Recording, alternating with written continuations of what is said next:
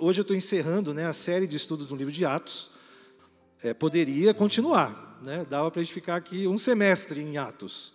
Mas é, eu quero é, fechar essa série de estudos, né? até porque a última, no último domingo a gente falou de Atos 12, quando morreu Tiago, né, irmão de, de, de João, primeiro apóstolo a ser martirizado. Né? Aliás, meus irmãos, é, o único apóstolo que que menciona que foi martirizado e morto foi Tiago, irmão de João. Os outros é tudo tradição, e João, né, que foi exilado na ilha de Patmos.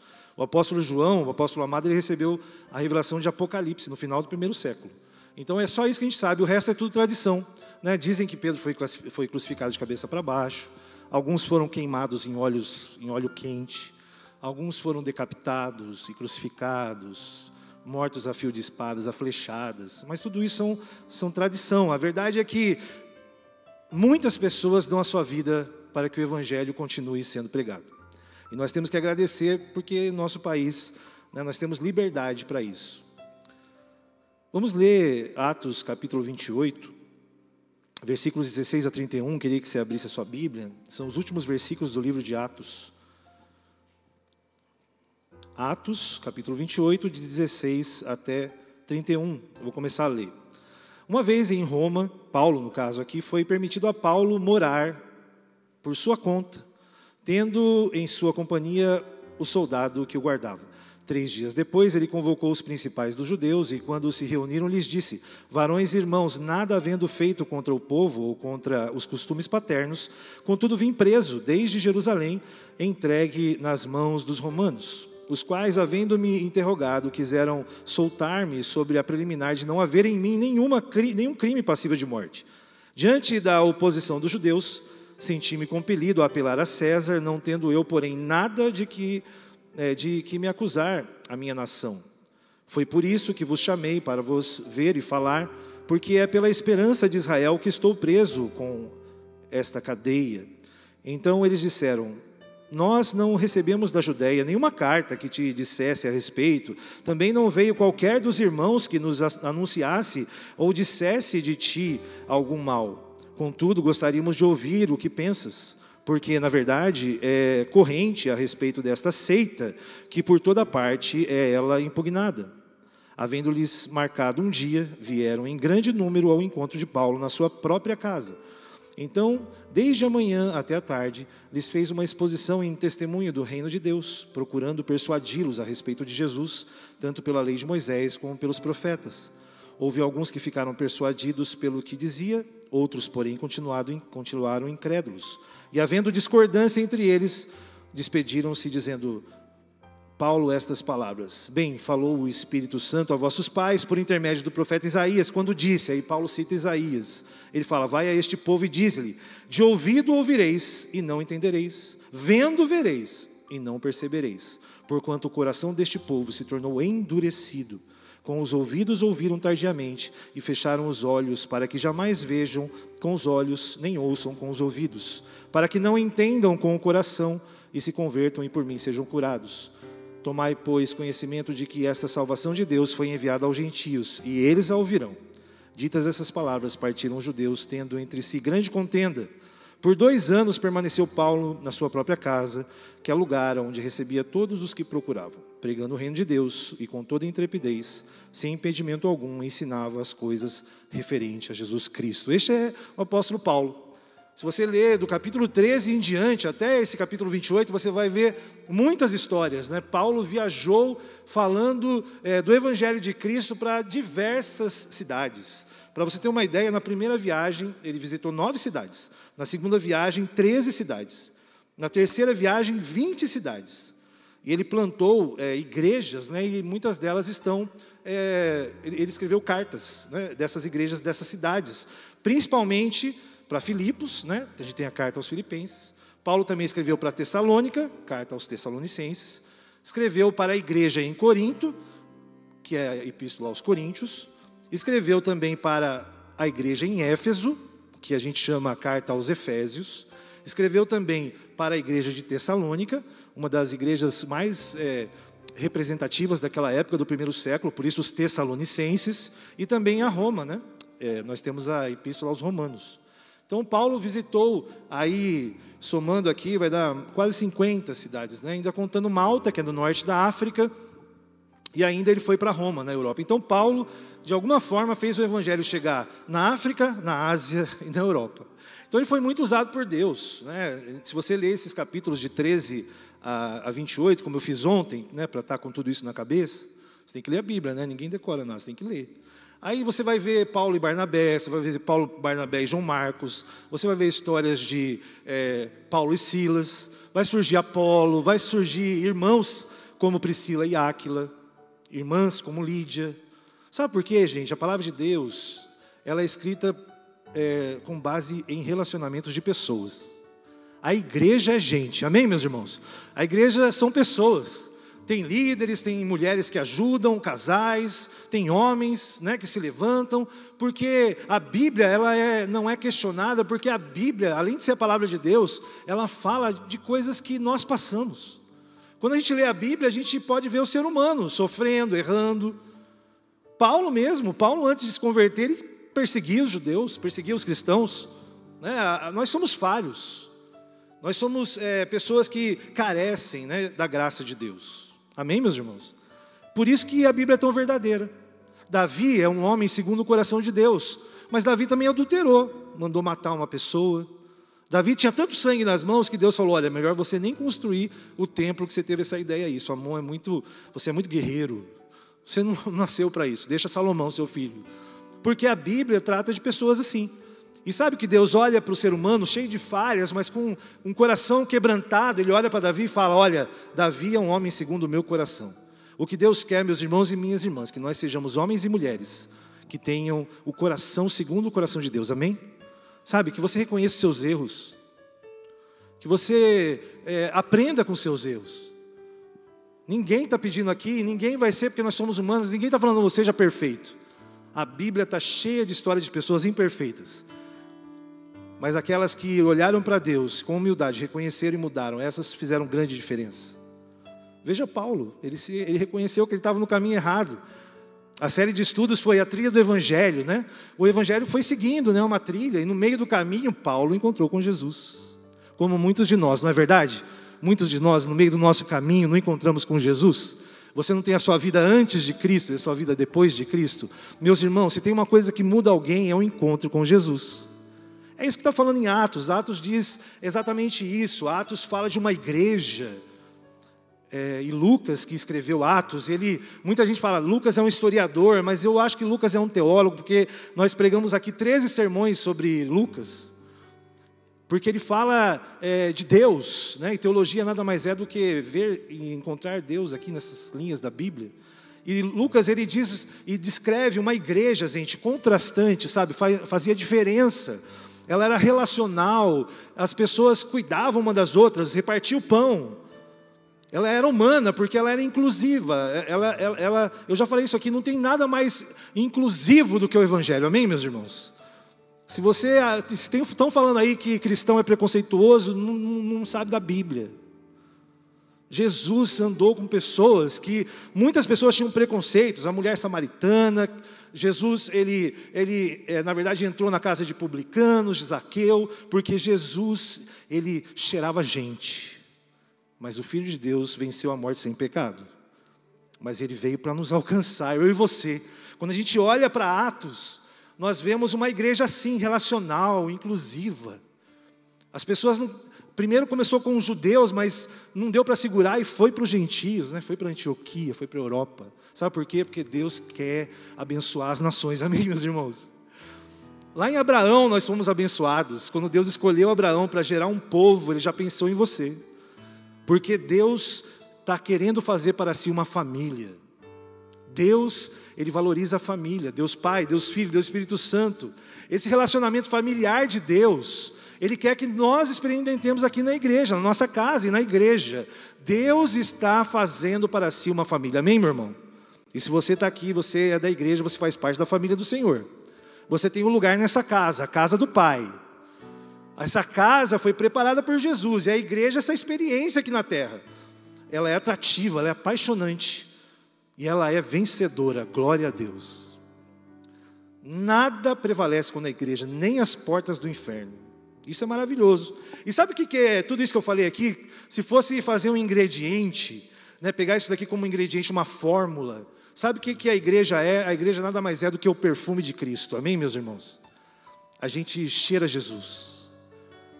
Jesus, ele fazia diferença, Jesus, ele se relacionava, Jesus, ele incluía pessoas, Jesus era apaixonante. Jesus era apaixonante. E Jesus venceu na cruz. E sabe o que, que, o que, que Paulo diz? Que em Cristo nós somos mais que vencedores. Não sei, o que, é mais que vencedor? Alguém ganha um prêmio acima do vencedor? mas nós somos mais que vencedores, porque nosso prêmio é a eternidade. Meus irmãos, não existe prêmio maior do que a eternidade com Deus. E quando eu olho para Atos, eu vejo essa verdade, esse modelo. Atos do Espírito Santo. Se tem alguém que é o personagem principal de Atos, é o Espírito Santo de Deus. Ele é anunciado por Jesus, ele é derramado sobre a igreja, ele move as pessoas, ele faz, faça isso, não faça isso. Paulo vai para a Ásia, Paulo não vai para a Ásia. Felipe, fale com essa pessoa, não fale com essa pessoa. O Espírito Santo é quem conduz a igreja e o Espírito Santo quer conduzir você. Esse texto que a gente leu hoje aqui, Paulo estava em Roma, ele era cidadão romano, ele alugou uma casa em Roma e ficou um, era uma prisão domiciliar. Hoje Paulo estaria com uma tornozeleira aqui no, na canela. Eu estava no esquadrão na, no, nos anos ali, né, na, na, comemoração de 22 anos, aí tinha um irmão louvando a Deus ali, ele estava com uma tornozeleira. Paulo estava ali com a tornozeleira dele, só como não tinha naquela época, tinha que colocar um soldado morando com você. Difícil, né? Você morar com um soldado. Acho que a tornozeleira é mais confortável do que um soldado na sua casa. Mas era assim que Paulo estava. E se eu posso dizer uma coisa importante é, na vida de Paulo, é que ele era um homem convicto. Meus irmãos, o Evangelho, ele é, na verdade, uma trilha e existe um mapa, e o mapa é a palavra de Deus, amém? Mas existe uma necessidade, né? existe algo que você precisa, como se fosse um suplemento para você ir, sabe, um recurso, você precisa ter convicção. E Paulo era o cara convicto, ele podia estar bem, podia estar mal, podia estar solto, podia estar preso na casa dele, ele estava sempre chamando alguém para falar de Jesus. E ele pega aqui na casa dele e fala assim: Não, tudo bem, vem aqui, vou pregar o Evangelho. Estou preso, mas eu estou falando de Jesus. Meus irmãos, seja qual for a circunstância da sua vida, fale de Jesus. Mostre que você tem convicção de quem você é, porque não existe nada mais restaurador em nossas vidas do que termos certeza que nós somos filhos e filhas de Deus. Isso te dá a certeza de que você vai morar eternamente com Deus. Não largue da convicção por nada, ainda mais num tempo de hoje. Vocês devem concordar comigo que hoje uma coisa complicada aqui é ser convicto, parece que tudo é relativo, tudo pode. Não é assim hoje em dia? Todas as coisas podem. Aliás, quem tem convicção hoje já é taxado, né? Você é preconceituoso, tem uma convicção. E convicção não é preconceito, convicção é saber quem você é. E Paulo sabia disso com toda a certeza. Não é à toa que ele continuou sendo quem ele era, só que agora direcionado, agora ele estava na trilha, porque o Espírito Santo, ele serve para mim e para você, meus irmãos. Sabe o que, que ele serve? É para colocar a gente na trilha. Porque a gente facinho está saindo facinho você desvia. Existem alguns atalhos, presta atenção nisso, porque toda trilha tem um atalho. Existem alguns atalhos que são de Deus, amém? Deus está te dando para você ir mais rápido. Deus faz isso, Ele te dá atalhos. Sabe, é, Ele faz você conquistar muito antes do que você imaginava. Quando eu cheguei aqui em Campo Grande, no ano passado, é, uma das pessoas que me estimulou está aqui, o seu Maurício, né? Posso falar, né, seu Maurício? O seu Maurício falou assim: Olha, César, é, você deveria vir para Campo Grande. Sabe por quê? Porque Jesus não fala que a seara é grande. Eu nunca me esqueço disso, viu, seu Maurício? Foi uma das primeiras palavras que o senhor falou para mim. Campo Grande é um campo grande para Deus. Vem para Campo Grande. Eu esperava em dois anos estar numa igreja. E Deus deu um atalho. A resgate foi um atalho de Deus na minha vida. Eu estou aqui hoje, mas eu não esperava. Eu esperava que daqui a mais um ano, sabe? 2022 era o meu plano. A gente tem que ter um plano, a gente tem que ter um alvo. E aliás, o nosso alvo é Cristo, amém? E esse você não, se você tiver isso como alvo, você não vai errar. Mas Deus te dá atalhos. Agora existem atalhos que são desvios do inimigo na sua vida. Toma cuidado. Você acha que é o melhor, mas não é. Por isso que a Bíblia diz e peça sempre: Deus sonda o meu coração para ver se há em mim algum caminho mal. Sempre olhe assim, Deus, porque às vezes não é um atalho, às vezes é um engano. E Paulo tinha essa convicção, Paulo ele, ele entendeu, ele estava num caminho errado. E a partir do momento que ele encontrou com Jesus, ele não saiu mais dessa trilha. Um homem que escreveu 14 cartas aqui do, do Novo Testamento, metade do Novo Testamento é Paulo, gente. Isso, isso mostra a convicção dele. Ele preso estava aqui é, é, pregando o Evangelho. E ele fala, né? Paulo fala, por quê? Né? O que, que é o, quando a gente fala né, desse combustível, né? O que, que a gente, o que, que ele fala? Ele fala aqui em, em 2 Coríntios, né, 12, 9, ele fala o seguinte: Então Deus me disse: A minha graça te basta, porque o poder se aperfeiçoa na fraqueza. De boa vontade, pois nada me gloriarei nas fraquezas, para que sobre mim repouse o poder de Cristo. Amém, gente? Se tem uma coisa que vai encher o seu tanque e te basta, é a graça de Deus. Deus, com a sua graça, Ele faz você caminhar em vitória. E Jesus ele crescia em graça perante Deus e perante os homens. Então a graça de Deus é para você também, meu irmão e minha irmã, conseguir bênçãos sobre as vidas das pessoas. A pessoa vai olhar para você, ver a graça de Cristo, ela vai te abençoar. Porque Jesus ele é atrativo, é o perfume de Cristo em você. Atos está dizendo: seja uma igreja, seja uma igreja é, que exale o perfume de Cristo. É que depois do tempo, depois de um tempo, a igreja ficou resumida a isso aqui, olha, e não é. A igreja nunca foi é, um local de adoração assim com paredes. Gente, a igreja se unia nas casas. A igreja é um projeto familiar. A igreja alcançou o mundo através das casas. Sabe por quê? Porque eu e você somos o templo do Espírito Santo. Paulo escreveu isso daqui, essa história aqui que a gente leu, Lucas escreveu narrando, sabe? Isso aqui era mais ou menos o ano 60, e, 60 depois de Cristo, 64 depois de, de Cristo. Você sabe o que aconteceu no ano 70 depois de Cristo? O templo de Jerusalém foi destruído pelos romanos. Deus, ele é assim, ó, o homem vai querendo fazer uma casa, né? Davi, vou fazer uma casa. Aí Deus falou: É, para que uma casa para mim? Por que você construiu uma casa para mim? O meu trono está nos céus e a terra é só um lugar para eu descansar meus pés. É isso que Deus fala. Gente, Deus não precisa de casa porque todo o universo exala Deus, amém? Aí Deus vai, deixou construir, chegou os babilônios e destruíram o templo, eles reconstruíram, agora os romanos de novo. Sabe o que Deus está dizendo? Eu não vim aqui para construir concreto, eu vim aqui para construir corações.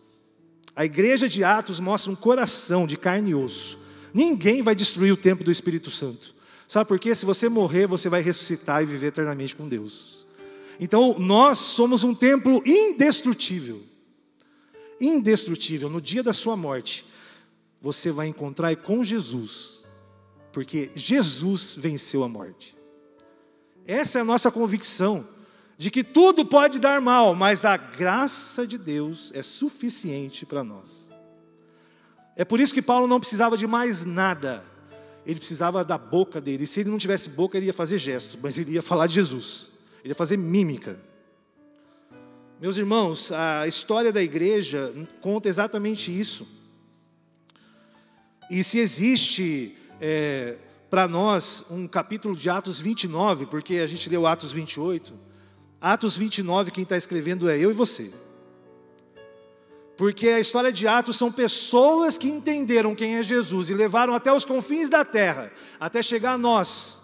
Atos 29, não tem essa página da Bíblia, mas Atos 29, Deus está escrevendo através de você. Porque e de mim, porque a Bíblia ela é orgânica. Quando você chama alguém, quando você fala de Deus, quando você entende né, que nós é, precisamos né, falar de Jesus em toda e qualquer situação. É interessante você ver o livro de Atos, todas as pessoas que eram confrontadas, elas faziam do confronto chegar para Jesus. É maravilhoso. O pessoal falava assim: ah, é, Filipe encontrou com o eunuco, estou lendo Isaías. Ah, você está entendendo o que você está lendo? Né, o oficial da Etiópia, né, ou seja, o evangelho depois foi para a África. Né?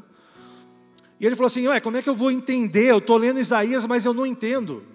Esse livro aqui está falando de uma coisa que já aconteceu, que vai acontecer, um menino nos, nos, nasceu, né? E fala ali, né? Que, que, que, ele, ele ia sofrer, né? E os pecados iam sobre ele. Sabe o que que Filipe fez? A partir de Isaías, levou aquele homem a conhecer Jesus. Eu e você, quando escrevemos Atos 29, nós somos aqueles que precisam levar qualquer situação para Jesus. Estevão foi acusado de falar mal da lei de Moisés, do templo. Sabe o que ele fez na defesa dele? Desde Moisés e da lei, ele falou e chegou em Jesus. Aqueles homens não tinha nada que você falasse para ele, ele ia falar de Jesus. Eles eram homens que a gente fala assim: olha, gostou aqui da minha cadeira de madeira? Gostei da sua cadeira de madeira, mas sabia? Jesus foi crucificado no madeiro. E é assim esses homens. Eles não conseguiam falar de outra coisa a não ser falar de Jesus. A igreja é aquela, aquele conjunto de pessoas que não sabe fazer outra coisa a não ser falar de Jesus. O problema é que nós estamos perdendo muito tempo falando de coisa que não é Jesus. E a gente está deixando de levar a luz para pessoas em trevas. Meus irmãos, nós temos a palavra de vida eterna. Eu e você, nós temos, Deus nos deu isso, até os anjos queriam isso, mas Deus nos deu. Você está entendendo a importância de você ser o Atos 29, a página que não existe, que está sendo escrita? Essa página termina, sabe quando? Quando todo joelho se dobrar e toda língua confessar que Jesus Cristo é o Senhor. Aí termina essa página de Atos 29. Nós estamos indo né, para a vinda de Cristo. Está tudo dizendo que está próximo. E se você ver Paulo, ele falava que parecia que ia vir enquanto ele ainda estava vivo. Depois ele fala, começou a demorar um pouco, ele fala, não, pode ser depois. A verdade é que a expectativa de morar com Cristo e de ser a igreja eterna com Deus tem que ser constante em nossa vida. Amém, meus irmãos? Porque Jesus não veio para nós ainda, mas veio para Paulo. Paulo já está na glória. Amém, meu irmão? Todo mundo que morreu nesses dois mil anos já teve um encontro com Jesus. Ou né, teve, né, ou está sofrendo, né, esperando o julgamento lá e vai estar no inferno. Só tem dois caminhos. Quando a gente fala de uma trilha e essa ideia de Atos, né, Atos é a trilha do Evangelho, nós temos um destino, né? A gente tem um mapa que é a Bíblia, a gente tem a graça que é a nossa, né, aqui o, que a gente chama de suprimento, né, de Deus, né, sobre a nossa vida, aquele combustível, né, que a gente tem para ir, e a gente tem, claro, é, o caminho. E a gente vê aqui em Atos que muitas pessoas falavam do caminho. Ser igreja é mostrar o caminho para as pessoas, é ser farol em meio né, a essa situação que nós estamos vivendo de trevas. Hoje uma irmã me mandou uma foto, ela chama Juvir, ela tem 91 anos. Ela me mandou um WhatsApp e falou assim sobre o Billy Graham. Em um, de, um dos seus documentários, Billy Graham estava orando por bandeiras de diversas nações, como essas bandeiras aqui, né? Billy Graham estava orando, né, o maior evangelista do século XX, ele estava orando pelas bandeiras.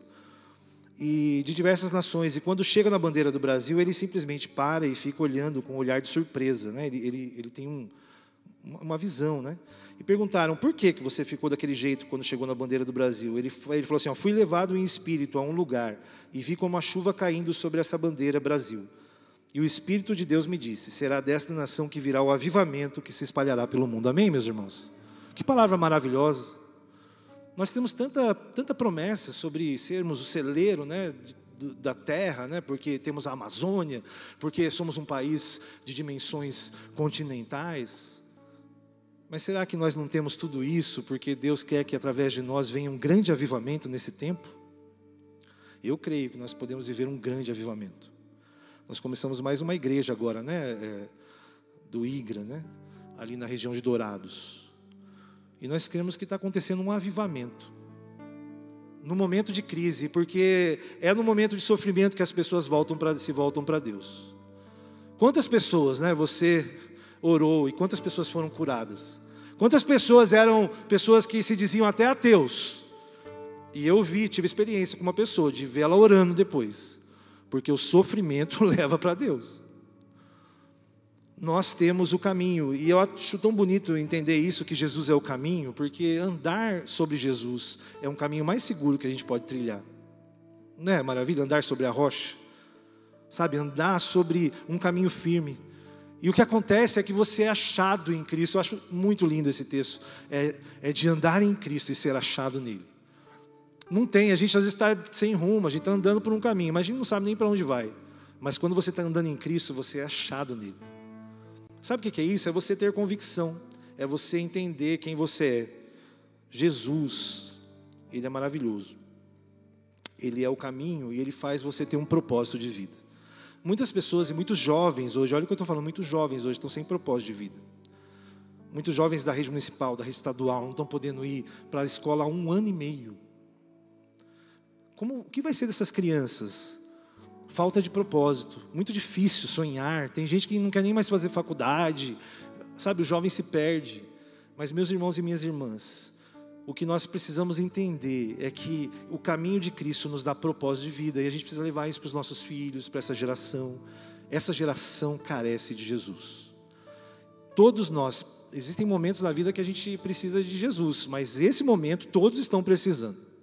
Todos estão precisando. E Deus quer usar a sua vida e a minha vida como igreja. A igreja viva a página do Atos 29, que você seja assim nessa semana, que você entenda que você está escrevendo essa página que você não é um coadjuvante, em nome de Jesus. Você está você tá sendo chamado para Deus para ocupar um lugar importante, protagonista dessa história. Eu creio que você é protagonista dessa página.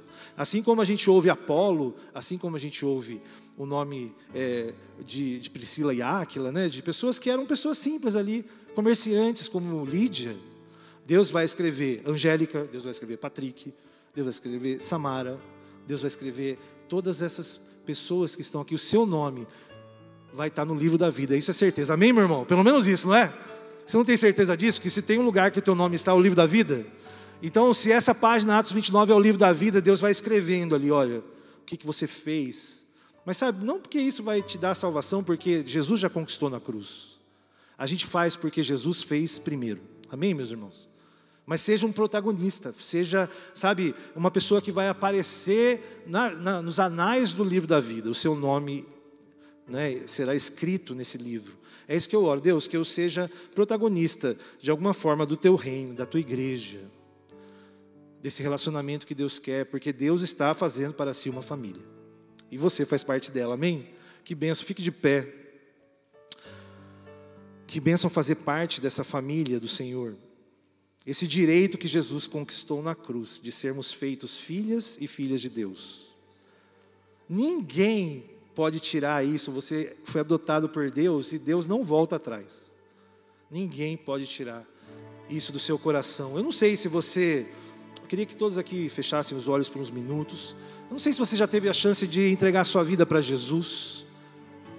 Quando Pedro pregou e falou essas coisas que nós comentamos hoje aqui, 3 mil pessoas entenderam e elas aceitaram a Jesus como Salvador. Eu queria nessa manhã perguntar, você não vai precisar vir aqui na frente, mas se Deus tem dado certeza de quem você é, se nessa manhã você sentiu, Deus, Jesus realmente me salvou, Ele é o meu Salvador, eu queria que você levantasse a sua mão, só eu estou vendo aqui, amém. Glória a Deus pela sua vida, porque você nessa manhã está tendo essa convicção de que Jesus fez tudo o que precisava ser feito por você. Minha oração nessa manhã é que você continue firme nessa trilha. Glória a Deus por sua vida que levantou a mão aqui. Para que você agora continue com um propósito novo, sabendo que você está escrevendo Atos 29, uma nova página de conquista do Reino de Deus. Eu e você somos a igreja deste tempo e que um dia será a igreja da eternidade, a família do Senhor. Que bom. Senhor, muito obrigado por esses irmãos aqui que muitos já já conheciam a Jesus, mas foram tocados aqui de uma forma clara, entende que o Senhor é quem é o caminho. É no Senhor que nós nos encontramos. Obrigado, Pai, pela tua palavra, que é o nosso roteiro. Obrigado pela graça, que é o nosso combustível. Obrigado, Senhor Deus, porque Jesus nos, não só nos conduz, mas Ele é o caminho. Obrigado porque indo através desse caminho achamos o propósito e Deus nos dá destino. Aleluia. Obrigado porque esses irmãos, como todos nós aqui, estamos indo, Pai, para a nossa origem de viver eternamente com o Senhor. A palavra de Atos é de uma igreja que vence, uma igreja que é, vê os céus abertos, vê uma igreja cheia do Espírito Santo, que vê a glória de Deus e a glória do Filho de Deus.